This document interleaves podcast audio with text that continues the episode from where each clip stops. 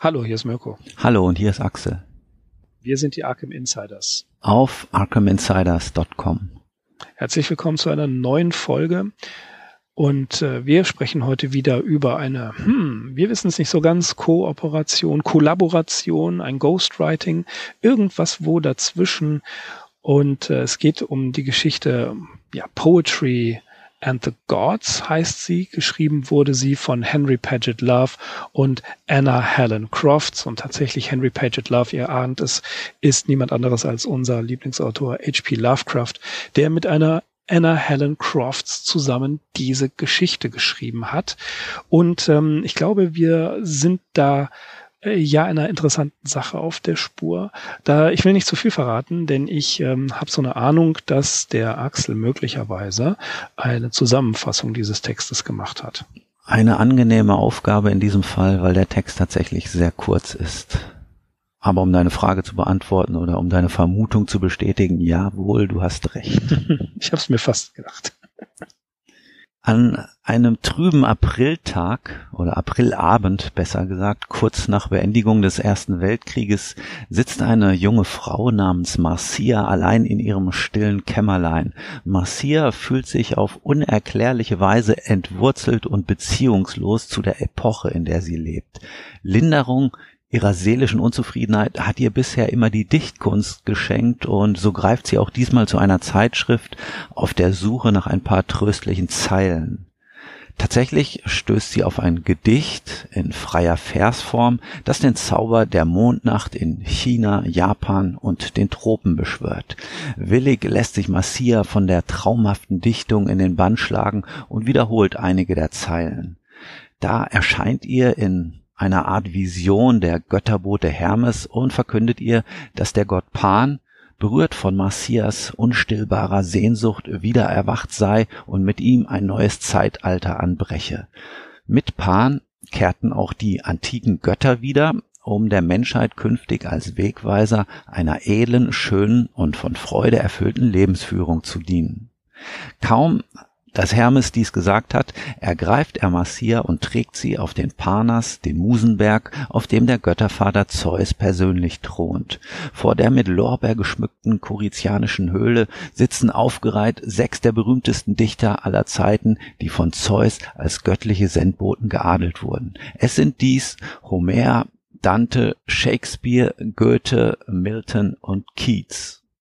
Zeus rät Marcia aufmerksam der Kunst dieser Leute zu lauschen, denn diese Kunst wird dereinst auf Erden eine Fortsetzung erfahren, indem nämlich ein neuer Dichter erscheinen und den Faden dieser Gottbegnadeten wieder aufgreifen werde.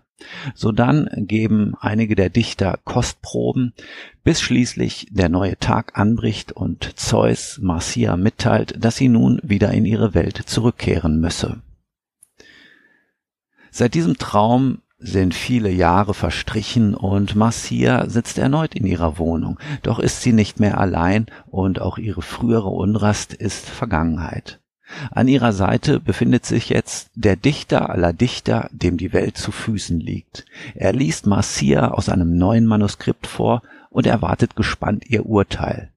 Diese kommt natürlich nicht umhin, dem soeben vernommenen Gesang das Prädikat göttlich zu verleihen, und indem sie das tut, blitzt erneut die Vision des Parnas auf und eine ferne, machtvolle Stimme spricht.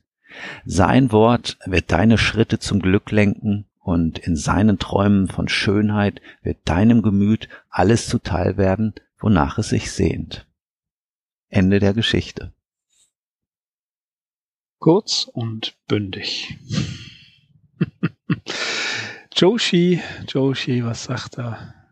Er hat kein gutes Haar an dieser Geschichte gelassen. Ja, er äh, tatsächlich nennt sie ziemlich kitschig und merkwürdiger, einer der merkwürdigsten Texte in Lovecrafts erzählerischem Werk. Auch aufgrund der hm, undurchsichtigen Teile ihrer Entstehung und des außergewöhnlichen Them Themas auch. Und die Verfasserin ähm, Mrs. Crofts, Anna Helen Crofts, nennt er ja rätselhaft. Er spricht von einem Rätsel um diese Person selber. Man hat mal vermutet, dass äh, sie ein Pseudonym für Winifred Jackson ist. Aber tatsächlich, auch, auch in der, übrigens in der Lovecraft-Enzyklopädie steht nicht viel über ähm, Anna Helen Crofts drin. Aber, ja, wir graben halt ein bisschen tiefer. Und zwar gibt es äh, oder gab es gar nicht so lange her, am 29. März 2019, einen Artikel im Berkshire Eagle von Jennifer Huberdeau heißt sie. Und die hat tatsächlich mehr über Anna Helen Crofts herausgefunden, die eigentlich geboren wurde unter dem Namen Anna Anastasia Helen Crofts, später McQuinn. Am 22.12.1889 ist sie äh, geboren und am 13.04.1975 in Williamstown verstorben. Sie war Autorin und Lehrerin und zwar von 1919 bis 1944 an der Sarah T. Haskins School in North Adams. Ihre Eltern waren Dr. Nicholas Croft und Julia B. Crofts. Sie hatte auch einen Bruder, das war der Edmund. Im Juli 1920 war sie Eastern Manuscript, äh, Eastern Manuscript Manager, wurde gewählt bei der UAPA und das war bei der gleichen Convention, bei der Lovecraft als offizieller Herausgeber gewählt wurde, damals in äh, Colombo, Ohio. Eventuell wurde H.P. Lovecraft durch ihr Gedicht The Silent, das in einer Amateurzeitschrift erschienen war, in der auch Lovecraft selber zwei Gedichte, nämlich A Winter Wish und äh, A Lament veröffentlicht hat. Man vermutet, dass sie, also dass, dass Mrs. Crofts verwandt war mit äh, Thomas Meager. Das ist ganz, ganz interessant. Er war irischer Freiheitskämpfer und später äh, Gouverneur von Montana und er floh, weil er in Großbritannien wegen Hochverrats angeklagt worden ist. Allerdings er ist nach Amerika geflohen, wo er herzlich willkommen wurde von der irischen Community und er beteiligte sich auch am Bürgerkrieg. Er war Mitglied der Unionstruppen, übrigens recht ungewöhnlich für ähm, Iren. Es gibt einen Eintrag im Jahrbuch der North Adams School und da heißt es, sie, also Helen Crofts muss eine gewisse magnetische Kraft haben, denn alle, die sie kennenlernten, liebten sie. Sie ist immer bereit, den Armen und Schwachen mit ihrem Unterricht zu helfen. Sie scheint alles über jedes Thema zu wissen. Unterrichtspläne? Wozu? Sie stören sie ja nicht. Sie konnte Dutzende Seiten schreiben, während der Rest von uns nichts schreiben konnte. Sie veröffentlichte allerdings sehr, sehr wenig und hielt diese Tätigkeit des Schreibens tatsächlich sogar geheim. 1945 heiratete sie Joseph McQuinn, Quen, also M-C-C-U-E-N, McQuinn vielleicht heißt er so. Ihr Mann starb 1963 und von diesem Zeitpunkt an reiste sie sehr viel und das muss man sich auch vorstellen. Sie war sogar sehr, sehr wohlhabend. Sie hinterließ für die Pflege ihres, ihrer Bulldogge Mr. Grinch 5000 US-Dollar. Das sind zum Beispiel äh, Informationen über Mrs. Crofts, die man so rausholen kann. Ähm, Joshi selber hat noch eine oder zwei ja, Kurzgeschichten von ihr gefunden. Ähm, viel ist es nicht, was, was bekannt wurde. Es gibt ein Bild von ihr im, äh, im Internet und ich finde, da ist sie eine, eine sehr nette, sehr sympathisch wirkende Person und um jetzt den, äh, den, den Bogen zu Poesie und die Götter zu schlagen, ich glaube, sie war ein Feingeist, aber eben mit einer gewissen Naivität behaftet. Warum das so ist, da komme ich gleich zu. Axel, wie war die Erzählung für dich? Ich kann mich da eigentlich nur Joshi anschließen. Es ist sicherlich eine der ungewöhnlichsten Erzählungen von Lovecraft, was nicht unbedingt heißt, dass sie gut ist, aber man ist ja bei einem Autor, den man meint, so zu kennen, wie es äh, bei Lovecraft der Fall ist, natürlich immer interessiert auch an diesen ungewöhnlichen Sachen. Und gerade diese Zusammenarbeiten, diese Kollaborationen äh, sind eigentlich immer ganz spannend, vor allem im Zusammenhang damit, was dann über seine Co-Autorinnen sind dies ja äh, hier in den ersten Jahren vor allen Dingen gewesen, was man dann noch über sie herausfindet. Ja, zu der Geschichte selbst, sie ist natürlich mal wieder ein Paradebeispiel für Lovecrafts äh, Grekophilie. Also ähm, das ist, äh, der Text ist gespickt mit Figuren, Themen und Motiven der Antike, vor allem natürlich der griechischen Antike. In einem Fall äh, bezieht sich Lovecraft auch auf das alte Ägypten. Also das hat er auch noch mit hineingebracht. Das war ja ebenfalls so ein Spezialgebiet von ihm. Wenn wir an so Sachen wie The Outsider denken, äh, von so Sachen wie ähm, Imprisoned with the Pharaohs gar nicht zu sprechen. Ja, es ist natürlich interessant für einen deutschen Lovecraft-Podcast den Namen Goethe erwähnt zu finden. Ähm, wie wir wissen, besaß Lovecraft eine englische oder amerikanische Ausgabe des Faust und natürlich war er auch in Bezug auf die anderen Leute, die hier genannt werden, recht gut bewandert. Davon kann man ausgehen. Homer, Dante, Shakespeare, Milton und Keats, also vor allem die letzten drei, die werden auch interessanterweise hier zitiert in der Geschichte. Also er lässt nicht alle oder Lovecraft und Crofts wer, wer auch immer hier den größten Anteil an der Story hat. Also sie lassen jetzt nicht alle auftreten und ihre Verslein aufsagen, aber eben Shakespeare, Milton und Keats und es sind recht bekannte Texte auch, die hier zitiert werden. Also von Shakespeare wird zum Beispiel etwas aus dem Stück All's Well That Ends Will Ends nochmal.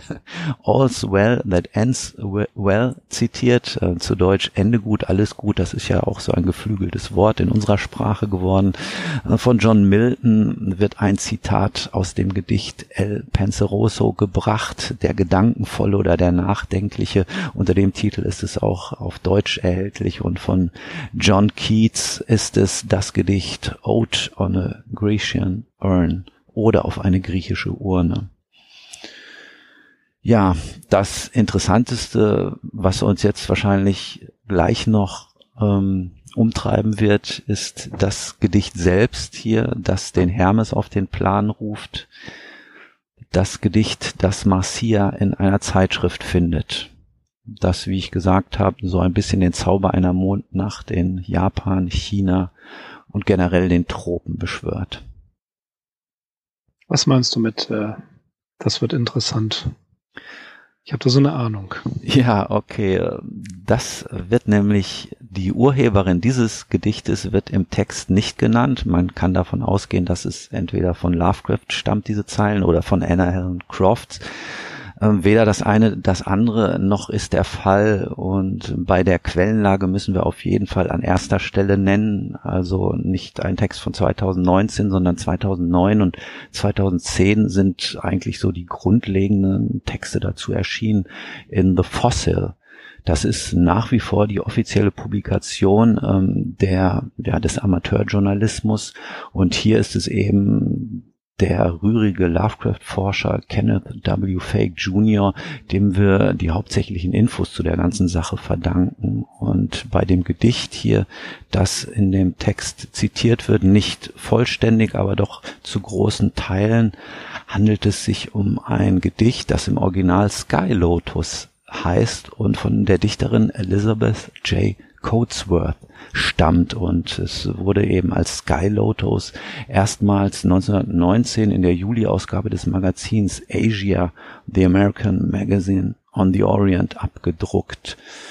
Und diese Coatsworth war eine durchaus bekannte Autorin. Sie hat gelebt von 1893 bis 1986, also ist wirklich auch alt geworden und sie ist die Verfasserin von ja rund 90 Kinderbüchern und hat auch mehrere Gedichte geschrieben, darunter Sachen mit äh, den vielversprechenden Titeln, zum Beispiel The Curse The Gate oder Ghouls und auch Gedichte über Katzen hat sie geschrieben, Bad Kittens oder Men with Kittens. Das sind alles so interessante Details, die der ähm, Ken, Kenneth W. Fake Jr. Ähm, herausgefunden hat. Und ja, eine ganz interessante Geschichte, weil es rückt natürlich diesen Text, über den sich Lovecraft nachher auch nie wieder geäußert hat, so ein bisschen in den Bereich des Plagiats, wie ich finde.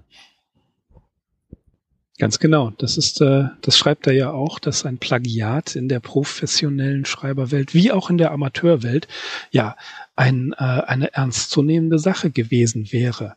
Interessant ist auch sein Hinweis darauf, dass erst durch die Digitalisierung der, ähm, der Ausgaben von Asia das aufgefallen ist. Mhm. Ja, also es ist lange Jahre lang hat sich da kein Mensch irgendeinen Kopf drüber gemacht. Aber als dann äh, die Zeitschrift Asia, ich, ich glaube, sie ist im Archive äh, zu finden, archive.org, als das digitalisiert wurde, da plötzlich ist aufgefallen, dass die ähm, ja, das Gedicht, was in Poesie und die Götter, Poetry and the Gods auftaucht, ja, große, große Ähnlichkeit mit dem äh, Gedicht, äh, was war das, Lotus Sky? Sky Lotus. Sky Lotus andersrum genau hat. Und ähm, das fand ich eine sehr interessante Sache. Der von dir genannte Artikel im Fossil von Kenneth W. Fake Jr.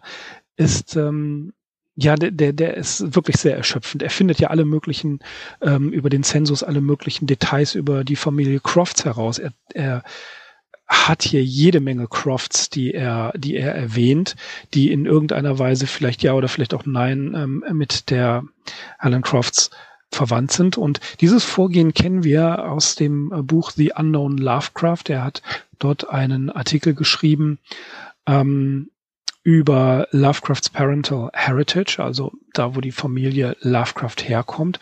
Und auch da findet sich ein sehr umfangreicher Stammbaum. Ähm, also was das angeht, ähm, macht man dem Fake gar nichts vor. Der spürt wirklich jeden auf. Und dieser Artikel im Fossil ist wirklich sehr, sehr, sehr erhellend, wie ich fand. Denn ähm, eigentlich gewinnt die Geschichte, die wirklich, ja, sie ist nicht genial, das muss man leider sagen. Aber sie gewinnt hier nochmal so ein bisschen einen interessanten Beigeschmack.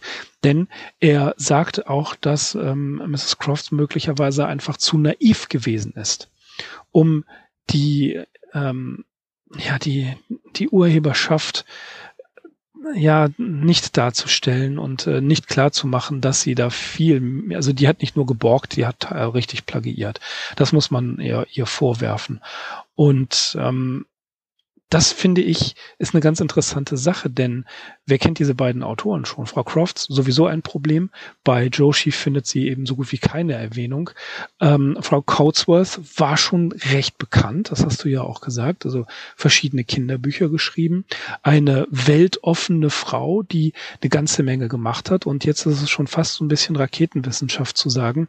Nachdem 63 ähm, Anna Helen Crofts Mann verstorben ist, hat sie ja angefangen zu reisen gewesen. Sie war finanziell gut abgesichert. Und ähm, tatsächlich, ja, bei Jane Cotsworth war das ja ähnlich. Na, sie ist ja auch erst gereist, äh, soweit ich das in Erinnerung habe, nachdem ihr Mann verstorben war. Mit ihrer Tochter zusammen ist sie in Asien gewesen, in Indien gewesen und, und, und. Und ähm, da gibt es diese interessante Parallele, wie ich finde. Jetzt ist natürlich reine, ist reine Spekulation, dass Frau Crofts den Lebensweg von Frau Coatsworth äh, verfolgt hat, aber Frau Coatsworth hat tatsächlich auch eine Biografie geschrieben. Und ähm, ja, ist schwierig zu sagen, ob das, äh, ähm, was da für eine Connection existiert, aber ich finde es nicht uninteressant, das zu erwähnen, ähm, denn wir haben hier ähm, offensichtlich auch einen Lovecraft, der keine Ahnung davon hatte, was er da eigentlich in einem Text mit bearbeitet. Denn, das ist ja auch interessant, was er sagt, ähm, die, dieses Gedicht Mond über Japan, Japan, Mond über den Tropen und äh, Mond über China, das ist ja Free Verse, also es ist nicht die strenge Form, die hier ver, äh, benutzt wurde. Und das geißelt er so ein wenig innerhalb des Textes. Da schreibt er ja ähm, der Vers Libre, dieser erbärmliche Kompromiss des Dichters, der die Prosa überspringt, aber hinter der göttlichen Melodie der Zahlen zurückbleibt. Im Original heißt es nicht erbärmlich, sondern pitiful. Und pitiful bedeutet ja nicht zwingend erbärmlich im negativen Sinne. Ne? Und was ich sagen muss, Plagiat hin oder her. Es wäre interessanter gewesen, wenn dieses Gedicht einfach nur erwähnt wurde, auch in seinem Zauber und nicht tatsächlich aufgeführt worden wäre, in welcher Form auch immer. Das kennen wir zum Beispiel ein ganz modernes Beispiel aus Die Stadt der träumenden Bücher. Da wird ja auch von einem zwölfseitigen Manuskript gesprochen, das ähm, den Leser in sämtliche Gefühlslagen, die es gibt, in alle extremen Gefühlslagen hineinversetzt. Aber Walter Mörs macht hier nicht den Fehler und versucht genau dieses Manuskript zu selbst zu schreiben. Das würde keinem gelingen, nicht wenn man die Reaktion der Leser so sieht. Und hier ist es das Gleiche. Dieses Gedicht soll, nachdem sie es gelesen hat, quasi ja den, den, ganz, das ganze Pantheon evozieren. Es soll die Götter erwecken und das finde ich, kann dieses Gedicht nicht leisten. Mhm. Es ist vielleicht auch nicht unbedingt das Gedicht selbst, das diesen Impuls gibt, diesen entscheidenden, sondern doch ihre Sehnsucht, mhm, die zufällig eben in diesen Zeilen ihren Ausdruck findet. Aber ich verstehe natürlich den Punkt, den du jetzt angesprochen hast. Ja, also es, ja, es ist ähm, kein guter, also auch um nicht Miss Cotsworth in irgendeiner Art und Weise hier ähm, Böses zu wollen, aber für das, was der Text auslösen soll, ist der Text nicht gut. Dafür ja. kann aber Miss Cotsworth nichts. Nein, das habe ich nicht gemeint. Nein, es passt nicht in die in die Beschreibung hinein. Es passt nicht in das hinein, was wir nachher dann äh, lesen. Weil verstehst, wie ich das ja. meine? Also es ist, es, dass ein solcher Text es auslöst, kann ich nicht ganz nachvollziehen. Übrigens noch ein ähm, aus der Moderne ein, ein äh, interessanter Zusammenhang. Ich glaube nicht, dass der existiert, aber es gab ja mal von den Waterboys ein Lied, das hieß The Great God Pan is Alive. Ich weiß nicht, ob du das kennst, Nein. aber äh, auch hier wird davon gesprochen, dass Pan schläft in den Wäldern und in den Gedanken der Menschen und dass er ähm, sich ähm, ja zurückgezogen hat. Und das ist ja ein, ein, ein Topos, der äh, sehr bekannt ist, ähm, dass also die Götter, die alten Götter, die vorchristlichen Götter, tatsächlich immer noch existieren, dass sie sich nur verstecken. Es gibt ja eine große ähm, moderne Asatru-Bewegung oder eine größer werdende Asatru-Bewegung. Das ist jetzt ganz kurz gefasst ähm, der mehr oder weniger ja, Glaube, dass das äh, Hineinversetzen in die germanische Götterwelt. Und also nicht nur die, die Wikinger-Götterwelt, sondern in die germanische Götterwelt. Es gibt ja so gut wie keine Überlieferungen. Die Edda, die wir kennen, ist ja schon sehr, sehr stark christianisiert und wurde niedergeschrieben nach mündlicher Tradierung von einem Mönch in, äh, auf Island und hat da schon einen sehr starken, durch den schreibenden interpretierenden Charakter. Es ist also wahnsinnig schwierig, an irgendwelche ursprünglichen ähm, Mythen und Überlieferungen ranzukommen. Die Sagas helfen uns da ein bisschen weiter, aber auch da ist vieles eben ja durch verschiedene Filter gelaufen. Und diese Asatru-Bewegung sagt auch, dass die alten Götter ähm, in der Natur schlafen und dass sie ähm, ja sozusagen langsam erwachen und ähm, dass beispielsweise die Gegenwart äh, Odins, Thors und so weiter sehr gut spürbar ist. Ich habe mich da sehr viel mit beschäftigt und hier ist es ja genau das Gleiche. Es ist ein anderes Pantheon, ein anderer kultureller Hintergrund, der zitiert wird. Aber auch hier ähm, ist es interessant, dass durch die Magie des Wortes, die Magie der Poesie, die ähm, Götter ja sozusagen erwachen und ihren Messenger, ihren, ihren Boten finden. Und das Interessante ist halt, das hier ist, also die Poesie und die Götter ist sozusagen, ich möchte fast sagen, der nette Bruder des Cthulhu-Mythos. Denn äh, auch hier, ne, es wird gesagt, die Götter sprechen mit den Auserwählten durch ihre Träume. Das kennen wir ja sehr gut. Also es ist jetzt wirklich eine, ja, in der, in der Literatur wird wenn man sich mit dieser Geschichte auseinandersetzt, auch immer wieder darauf hingewiesen, dass es da eine gewisse Parallele gibt. Ja, und auch ähm, die bösen Brüder dieser Geschichte sind unter anderem From Beyond und Hypnos, wie ich finde. Eine Parallele ist gut gesagt, also das springt einen eigentlich direkt an und jeder, der sich schon mal, wenn auch nur oberflächlich mit Lovecraft oder dem Cthulhu-Mythos verfasst hat, muss natürlich unweigerlich an diese Sache denken. Vor allem natürlich, dass eben hier künstlerisch begabte Menschen quasi so als Bindeglied zwischen der irdischen und der göttlichen Welt dienen.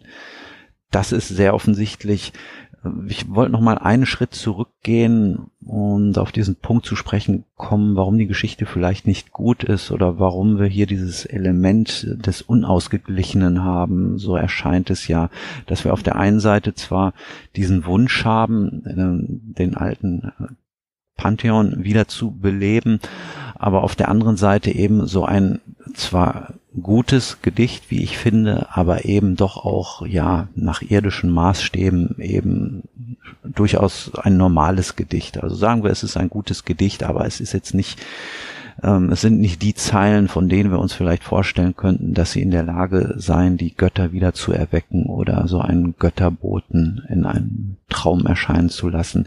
Ich denke, hier ist es vielleicht ganz interessant, etwas über die Entstehungsgeschichte nachzudenken, das ist natürlich generell von Interesse. Das ist aber auch immer eben etwas, was im Dunkeln liegt.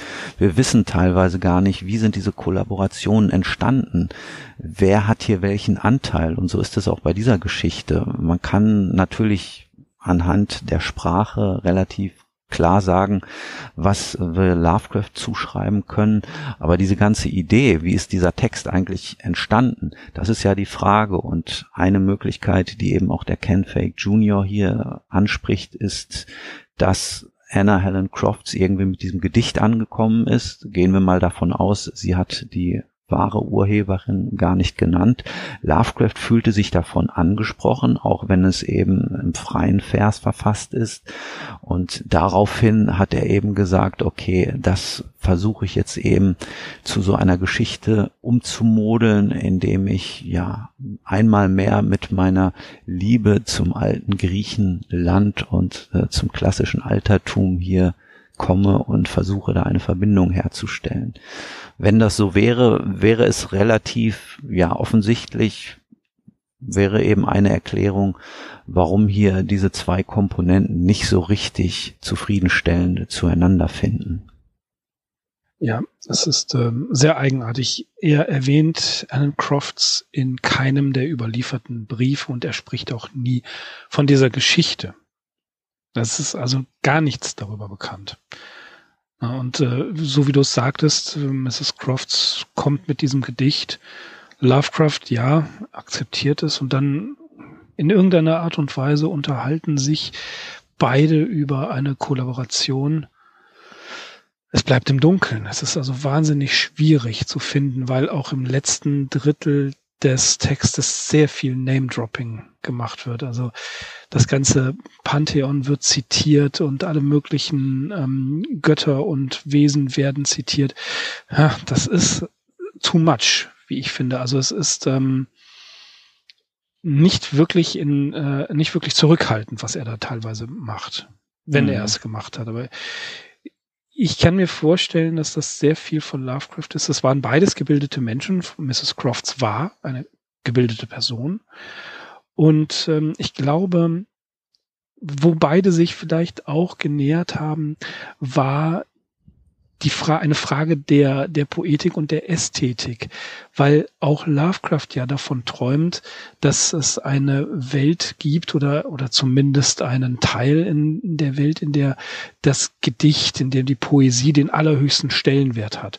Und das hast du vorhin mit dem Wort Sehnsucht zusammengefasst. Das heißt also Sehnsucht nach einem goldenen Zeitalter, Sehnsucht nach, ja, nach einem Musenhain, wo äh, der Dichter, die, die Dichter anerkannt werden, wo sie einen hohen Stellenwert haben.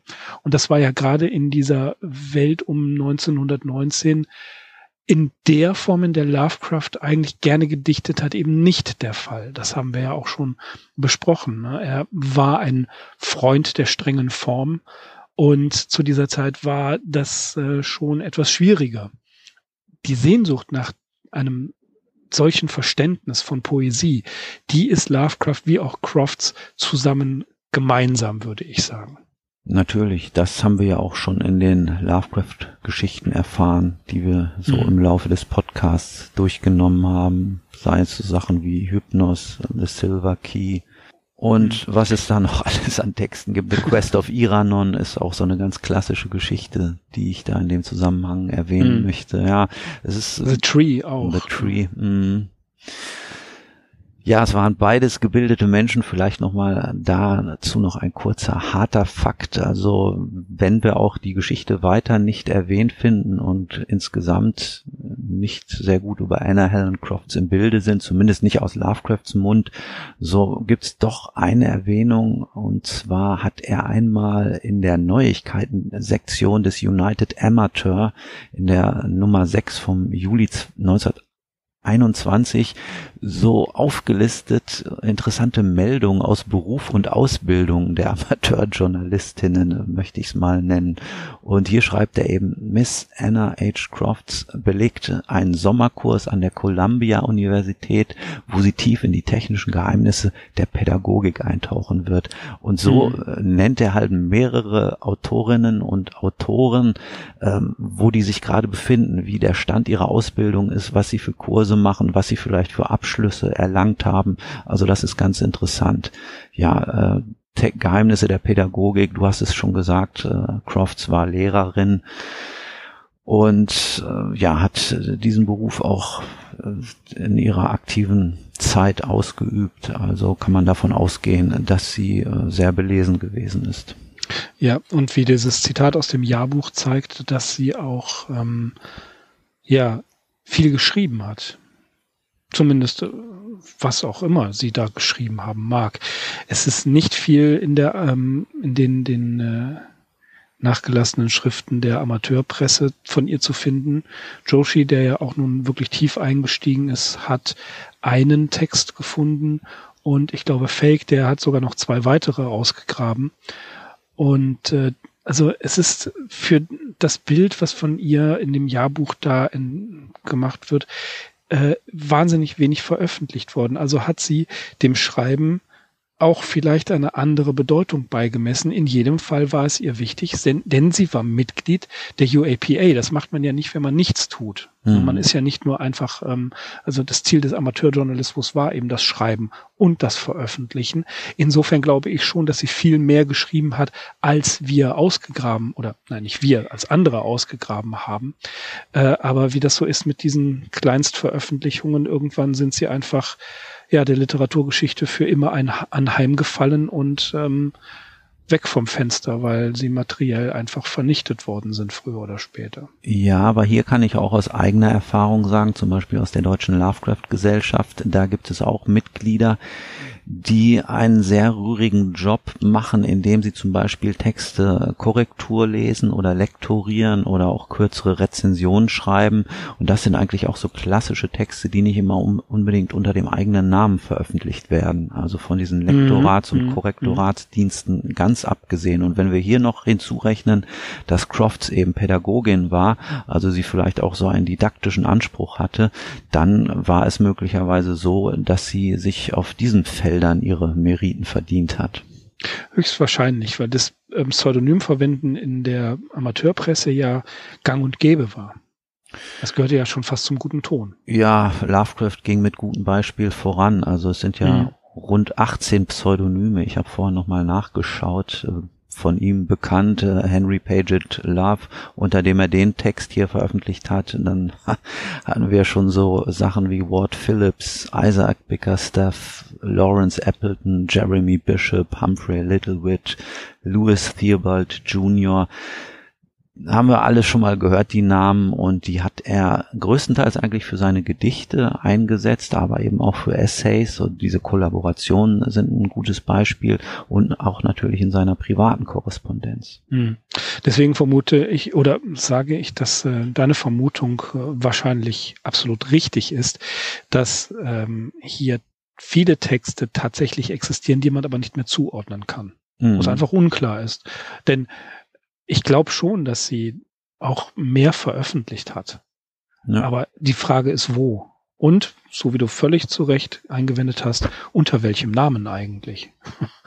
ne? Also wenn man, wenn man bedenkt, dass manche Amateur Publikationen von einer einzelnen Person herausgegeben worden sind und die da sich dann den Anschein gegeben hat, mehrere Autoren äh, zu versammeln, indem einfach Pseudonyme verwendet worden sind, äh, da liegt die Vermutung wirklich nah, mhm. dass wir es einfach nicht wissen. Und sie hat ja später aus ihrem, aus ihrer Arbeit, aus dem, vor allen Dingen dem Schriftstellerischen, ein Geheimnis gemacht. Sie ist damit ja nicht an die Öffentlichkeit getreten, was viele andere gemacht haben. Hey, schau mal, ich habe mit Lovecraft zusammengearbeitet na, das hier ist ähm, meins. Und ähm, dann habe ich aber auch noch das und das und das veröffentlicht. Das hat sie ja nie gemacht. Ja. Da war sie zurückhaltend. Aber ich glaube eben ähm, von der von der Sehnsucht der Seele her ähnlich gelagert wie Lovecraft. Eben die, ja, das, das Wünschen, das Herbeiwünschen oder das sich hineinträumen in ein goldenes Zeitalter, das, in dem man von den Göttern als Poet auserwählt wurde und dadurch ein besonderes Privileg einer gewissen ja, poetischen Unsterblichkeit zugeteilt bekommt. Äh, ich, und, und jenseits des Prosaischen, jenseits der Roaring Twenties, die gerade begonnen haben, erst der große Krieg und so langsam ähm, bekommt die Welt diesen Hunger nach Leben, dass das natürlich auch prosaisch war, wo Lovecraft nämlich auch die Nase gerümpft hat bei manchen Veranstaltungen, die er da miterlebt hat. Das sehen wir in seinen Briefen immer wieder, was er da alles kritisiert, dass diese beiden da zumindest in dem Punkt eine ja eine kleine, klitzekleine Seelenverwandtschaft haben, das glaube ich hat ihn auch dazu bewegt, mit ihr zusammenzuarbeiten. Es ist wirklich schade, dass nichts mehr existiert. Möglicherweise hatten sie ähm, Briefkontakt, davon ist sogar auszugehen, aber ähm, vielleicht gehört Alan Crofts auch zu den Menschen, die wir hier auflisten können, die seine Briefe ganz einfach vernichtet hat. Mhm. In einem Punkt hat sie wohl die Führung übernommen bei dieser Geschichte, wage ich mal zu behaupten. Und zwar haben wir ja hier den Umstand, dass wir eine weibliche Hauptdarstellerin haben. Mhm. Und auch der Fakt, dass diese Marcia in einem schwarzen, tief ausgeschnittenen Abendkleid da auf ihrem Divan ähm, sich hingefläzt hat, wenn ich es mal so profan ausdrücken darf. Das ist eigentlich auch so eine Beschreibung, die gar nicht typisch für Lovecraft ist, wo man vielleicht vermuten kann, dass das von Crofts kommt. Ja, mit Sicherheit. Also das, das wird ja auch immer wieder angeführt und da, da ist von auszugehen, dass dass hier sie auch eine bestimmte Person darstellen wollte. Mhm. Weibliche Protagonist, das haben wir bei Lovecraft so gut wie nie. Ja.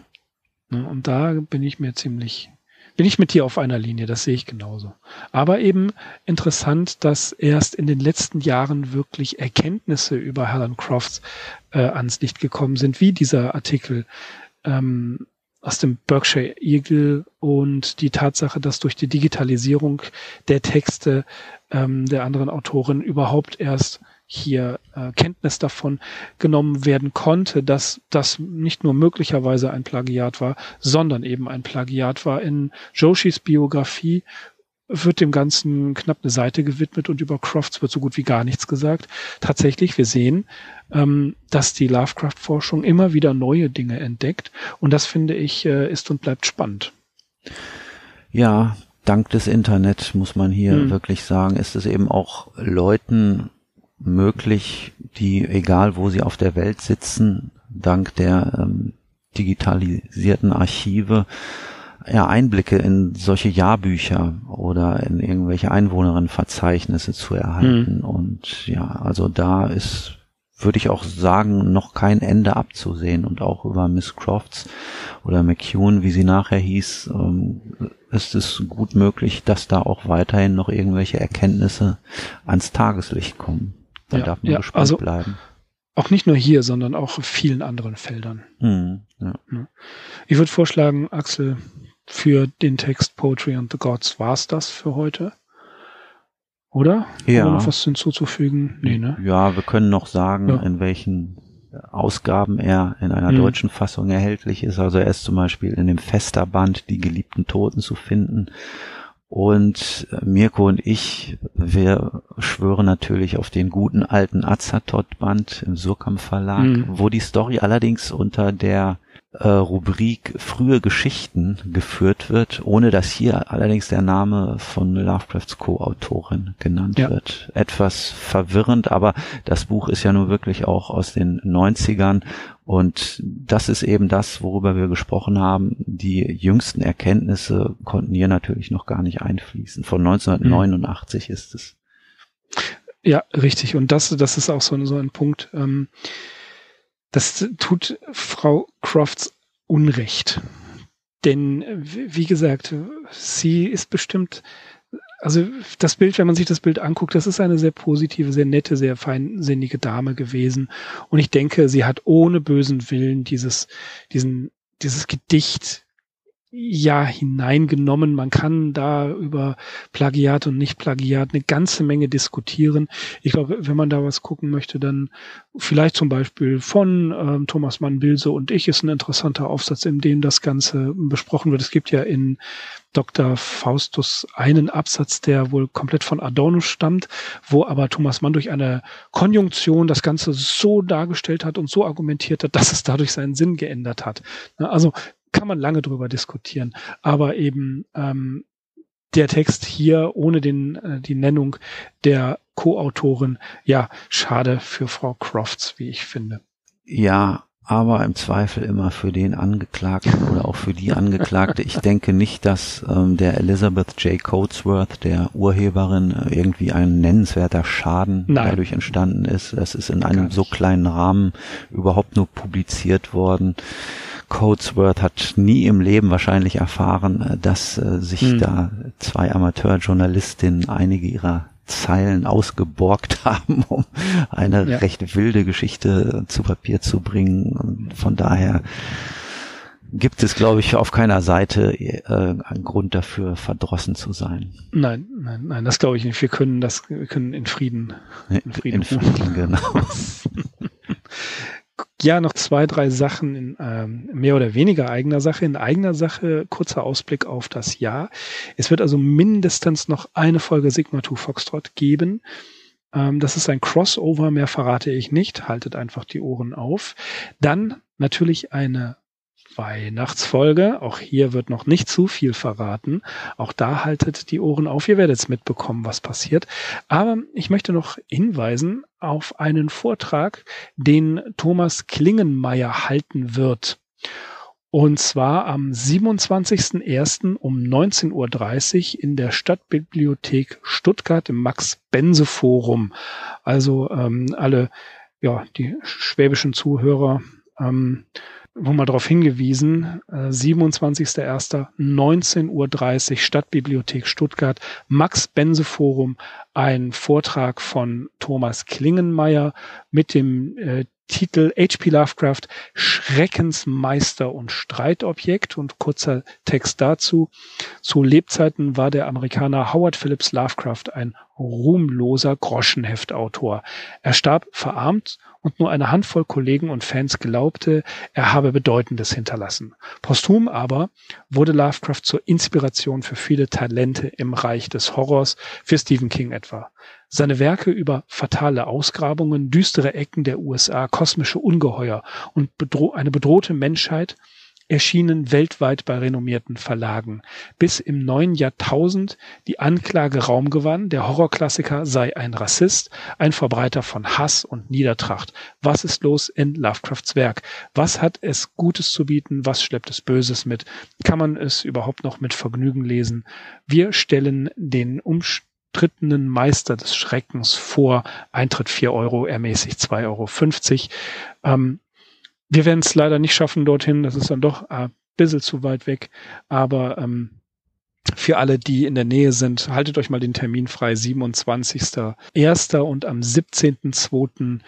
Neun, äh, um, auch um 19.30 Uhr Stadtbibliothek Stuttgart, Max-Bense-Forum, gibt es einen äh, Vortrag über A.F. Benson, britischer Grusel vom Feinsten. Das könnt ihr aber dann auch auf den entsprechenden Homepages, denke ich, finden, wenn ihr es googelt. Ja, das wollten wir noch sagen, wenn ihr auch solche News habt, Ja, wenn ihr etwas, etwas, ähm, eine kleine Veranstaltung habt oder dergleichen, teilt es uns mit. Ihr habt unser Kommentarforum, ihr habt unsere E-Mails, ihr habt Twitter. Lasst es uns wissen. Wir weisen gerne darauf hin, machen wir sehr, sehr gerne. Denn äh, zeigt auch hier, Lovecraft ist im, ja, im Schwange. Ist er eigentlich immer gewesen, ne? vor allen Dingen bei den Arkham Insiders. Natürlich. Und wenn ich dann noch höre Lovecraft und kurz danach noch E.F. Benson, also auf nach Stuttgart. Auf nach Stuttgart, ja. Wir kommen als VIP. Nein, nein, kommen wir nicht. Ähm, wir wünschen viel Erfolg auf jeden Fall für diese Reihe. Das sollen wohl mehrere ähm, Sachen werden. Verfolgt es halt auf den Medien. Es ist bald Dezember, Axel. Das heißt, ich lese der Einsiedler von Providence das lese ich mittlerweile das ganze Jahr über. Das ganze Jahr? Okay. Aber ich habe mir vorgenommen, auch noch ähm, De Camps Biografie nochmal zu lesen. Mhm. Ähm, und dann erst irgendwann später mal wieder Joshi. Aber diese beiden stehen für dieses Jahr definitiv noch auf dem Programm. Und ja, dann schauen wir mal, was wir da noch so reißen können. Also eine reguläre Folge Arkham Insiders wird es auf jeden Fall noch geben und unser Weihnachtsspecial. Mhm, genau und eben noch eine Folge oder zwei Sigma to Foxtrot. Das kommt ganz auf die Termine an. Wie ihr wisst, wir haben eine Menge zu tun, wir müssen immer viel arbeiten und wir wollen ja unsere Recherchen einigermaßen gründlich machen. Darum, ähm, manchmal dauert es ein bisschen. Gut. So viel der zeremoniellen Worte. Ich würde sagen, wir stürzen uns gleich in die Arbeit für die Jawohl. nächsten Podcasts und dann hört ihr in Bälde wieder von uns. In Bälde wieder von uns. Macht's gut. Ich, erstmal Verzeihung, wir müssen uns ja richtig verabschieden, ja. Axel. Ja. Okay, ich bin Mirko. Ich bin Axel. Wir sind die Arkham Insiders. Auf arkhaminsiders.com. Macht's gut.